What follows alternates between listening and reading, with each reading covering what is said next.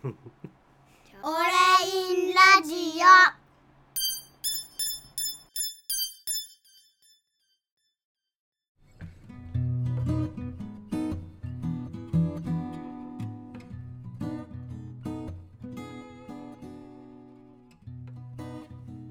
い、皆さんこんにちは、オレインです。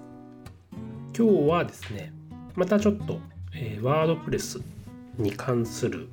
えお話になってくるんですけども、え本日のタイトルはですね、え受託制作でワードプレステーマを作る時の方法についてというようなお話をしていこうと思います。これはですね、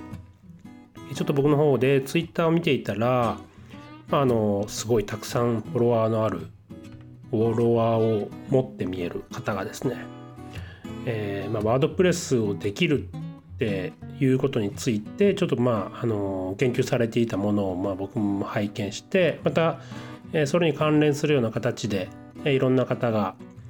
えーまあリツイートなり引用ツイートなりですねそういうような形で意見されているのも見て、まあ、僕が思ったことをちょっとえー話してみようかなというところなんですけども僕のね、えー自分の経験値だけのお話をするとですね、まあ、受託制作というのはそもそも、えーどこかの制作会社さんから、えーこれをね、えーこのデザインを例えばワードプレスで使えるようにしてほしいとかあとはもうすでにそのデザインをマークアップしたまあ、HTML の形になっているまあものをですねワードプレスで使えるようにしてほしいというような形のお話が正直まだまだ大多数なんではないかなという、えー肌感覚を僕は持っています。ですのでどうしても、えーデザインがすでにカチッともうフィックスしている。まああの昔の言い方で言うと考慮している。っていうの。まあ今だともうどう言って言うんかはちょっと分かんないけど。要するにもうデザインはこれでいきますというあの了承が通ってしまっているものが、えー HTML の形でマークアップされているか、まあ、デザインのデータで来るかっていう形になるんですけどとにかくもうデザインはフィックスしていると。なので、えー実装の実装の部分でこう吉何とかちょっとまあスペースがねとかねそういうことをあのうまい具合にブラウザーで見た時の感覚で調整するということを OK できないという状況のものもまあ正直あったりするんだと思うんですね。でそうなってくると、えーまあ、無理ではないとは思うんですけどもあ工数的な考え方で、まあ、どっちがコストが高くなる、えー低くなるという話にもなってくると思うんだけどえブロックエディターでどうやって対応するかとかねえそういったことの難しさがあの高くなったり低くなったりっていうのはあると思いますまずデザインによって。というのはそのデザインを作られる際にですねここのレイアウトはまこういうブロックの組み合わせでいけるだろうみたいなことを考えて作られているものもあるのかもわかんないけど僕は正直見たことないけど僕はね。けどあの大方はそあのこのブロックエディターをワードプレスを使ってかつブロックエディターで、えー編集可能な状態でのテーマということでを前提にしたデザイン制作って多分参加されてないのことが多いんじゃないかなというあの肌感覚を持ってます。なので必然的にブロックテーマを使えないテーマを作る。もしくはま使えたとしても使えないみたいな、まあ、要するに、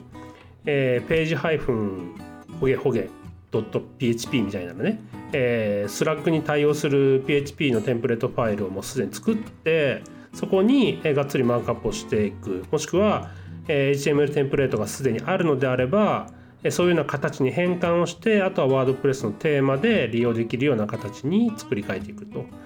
いうようなことがまだまだかなり受託の案件の中では多いんじゃないかなというような感想を僕は持ってます。まあ当然そういうような形にするとですね最悪の場合その、えワードプレスの管理画面で、え作ったコンテンツですね、えを吐き出す、まあ、ザコンテンツっていうあの関数あると思うんですけどもそれすら入っていない場合もあります。となると、え、管理画面で何かを入力したところで何も出てこないというようなことはあの多いと思います。またあえてそういうような形にしてもうお客さんは、えー、編集はあえてできないようにすることが、まあ、お客さんの了承を得てですけどねそうすることで、えー、お客さんも、安心して、えー、使えるというようなケースも、まあ、ゼロではないと思うのでそこはまあ双方どういうふうに、えー、合点して進めていくかなとは思うんですけどもただ、えー、今はですね結構ワードプレスのに関してはちょっと変革期というか大きな動きがやっぱ多いんですよねここ数年え。あのブロックエディターというものが入ってきたりとかあとは、えー、年明け1月にはですね2022年の1月には、まあ、フルサイト編集というものがまた導入されてきたりとか。で、え海外の情報を追っているとやはり、えーフルえー、フルサイト編集に対応したテーマののことをブロックテーマっていうふうにまあ呼んでるんですけどもブロックテーマをまあ結構僕が思ってたよりも押してきそうだなと。あのプッシュしておすすめしてくるようなね感覚感想を僕は持っているので、まあ、そうなった時に、えーまあ、あの一般的なその、えー、住宅界隈の流れというものがどういうふうになっていくのか、うん、ただ、えー、ブロックエディターに対応するまあね、ブロックエディター出たのがもう数年前なんでね。でそこでも今やはりかんあのクラシックエディターというものはかなり活用されているのが、まあ、受託界隈でもまだまだあるんじゃないかなと思うんですけどもでこんだけ年数経ってもまだブロックテーマへの対応が進まないというあの案件も多いと思います。でそこに対してあの加えてですねえー、フルサイト編集っていうようなものが入ってきたりあとはまああのカスタムブロックね独自のブロックを用意するにしてもまだまだ技術的な、え、変更が多い中で、えー、そういったものも受託案件でどうやって、えー、対応していくか。また、えー、作っただけじゃなくて、え、メンテナンスとか運用の部分でもやはり何かあった時に対応するということが必要になった場合にお客さんがそのコストを払えるかとかそういったトータルの部分でですね、え、考えてどういった方法がま最適なのかということを最終的に決められると思うんですね。でそういう部分をね全部ひっくるめていくとなかなかあのワードプレスの変化に対応した方がいいからブロックテーマにした方がいいよとかね。ブロックエディターには対応した方がいいよって。それはあの事実なんですけど、えー、仕事として例えば制作会社さんがやっている、えー、手前ですね、え、そこにあのお客さんがお金を払ってくれないとやっぱできなかったりねあのただでやるわけにもいかないんででそうするとやっぱりその理念とか、え希望とかえー、願望とかそういったものでは解決できない部分が、まあ、あるんだろうなというのは、まあ、僕の想像の中ではあります。でね、えー、ただそういうことを解決していくとか何かその打開策というか妥協案というのか分かんないですけどやっぱりそのワードプレスの変化に対応していく上で対応していくことを追従していってですねかつ今のやり方から徐々にフェーズを動かしていけるような方法とかノウハウというものをやっぱりそのワードプレスのコミュニティ公式のコミュニティだったりね、えー、まあ、開発している人とか、まあ、そういうあの方面の人が情報を出していかないとなかなかあの難しいのかなというふうに思います。なので、えー、例えばもうカスタムブロック作るにどうしたらいいって言って、まあ、のコミュニティでもたくさん勉強会されてますけども、えー、そういったものをまたあのできるだけ、え裾野を広げた形で実施していくとかあとはそのかんもう少し簡単に難しいところは例えばプラグインにお任せしてできれば簡単にできる、えー、カスタムブロックの用意の方法とかあとメンテナンスの方法。でまたは、そのカスタムブロックに対して、どうやって例えばカスタム、フィールドとかねそういったものを組み込んでデータを出せるのかとかそういったようなえー、活用方法のなんかチップスというんですかね。でそういったものをやっぱあの僕自身も含めて情報を出していかないとなかなか現状が変わっていかないしまたあの僕たちが便利だと思っているものを使って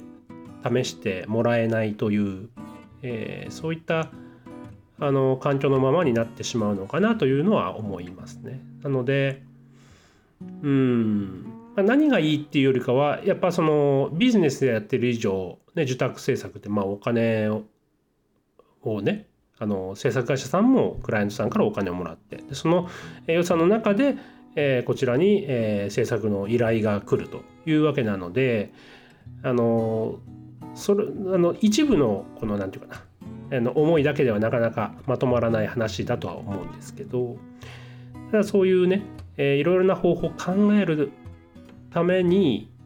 まあ、いろんなレベルあると思うんですよ。技術レベルとかね知識レベルあると思うんですけどもそういったあの幅広い、えー、層の方に、えー、理解してもらえる情報をまず用意してですね。であとはもう考えてもらう。情報をやっぱ提供して、まあ、ご自身で調べられるよりも、えー、簡単に手に入る情報を増やしてですね。そこでやっぱコストを下げると。あの新しい情報を得るコストを下げる。そうすることで手軽に試せる環境を作ってどんどんコストを下げていってやっぱ導入してもらうと。いうようなやっぱ流れになってくるのかなと思うんですよね。なのでやっぱそのいい悪いは分からないけどえ手軽に試せるようなその情報発信情報を発信するということがやっぱそのコミュニティとか、えーまあ、技術寄りの方にも、まあ、僕も含めてあの必要になってくるのかなというのは思います。なのでまあ結論としてはねあの何がいい悪いって話ではないんですけども、えー、いろんな方法があっていろんな考え方があるので、まあ、答えは一つじゃないと。けど、えー、いろんな方法があっていろんな考え方があるということを、えー、知れるような情報っていうのをたくさん出していかないといけないなということをちょっとえこの、えトピックでですね、え個人的に感じたところでございます。まあ、今日はちょっとこんな話をしてみてですねまたあのこれからまたあの来年も含めてワードプレス楽しんでいこうかなと個人的には思っているので、えー、ま僕も僕と一緒にですね皆さん、えー、ワードプレスや、まあ、ウェブ制作を楽しんでいただける方が一人でも増えてるといいなというふうに思いながらですねこのポッドキャストを、え撮ってみようと思ったところです。はい、ちょっと長くなりましたけども、えまあ何も答えもないんですけどね。えただ、えこれからもこういうことはあの答えが出ないながらもいろいろ考えていくことも大事かなと思うので、えまた皆さんの意見も聞かせていただきながら、えまたそこでちょっと考え方が変わっていくかもしれませんしね僕も。そういったこともまた、えちょいちょいと発信していけたらなというふうに思っております。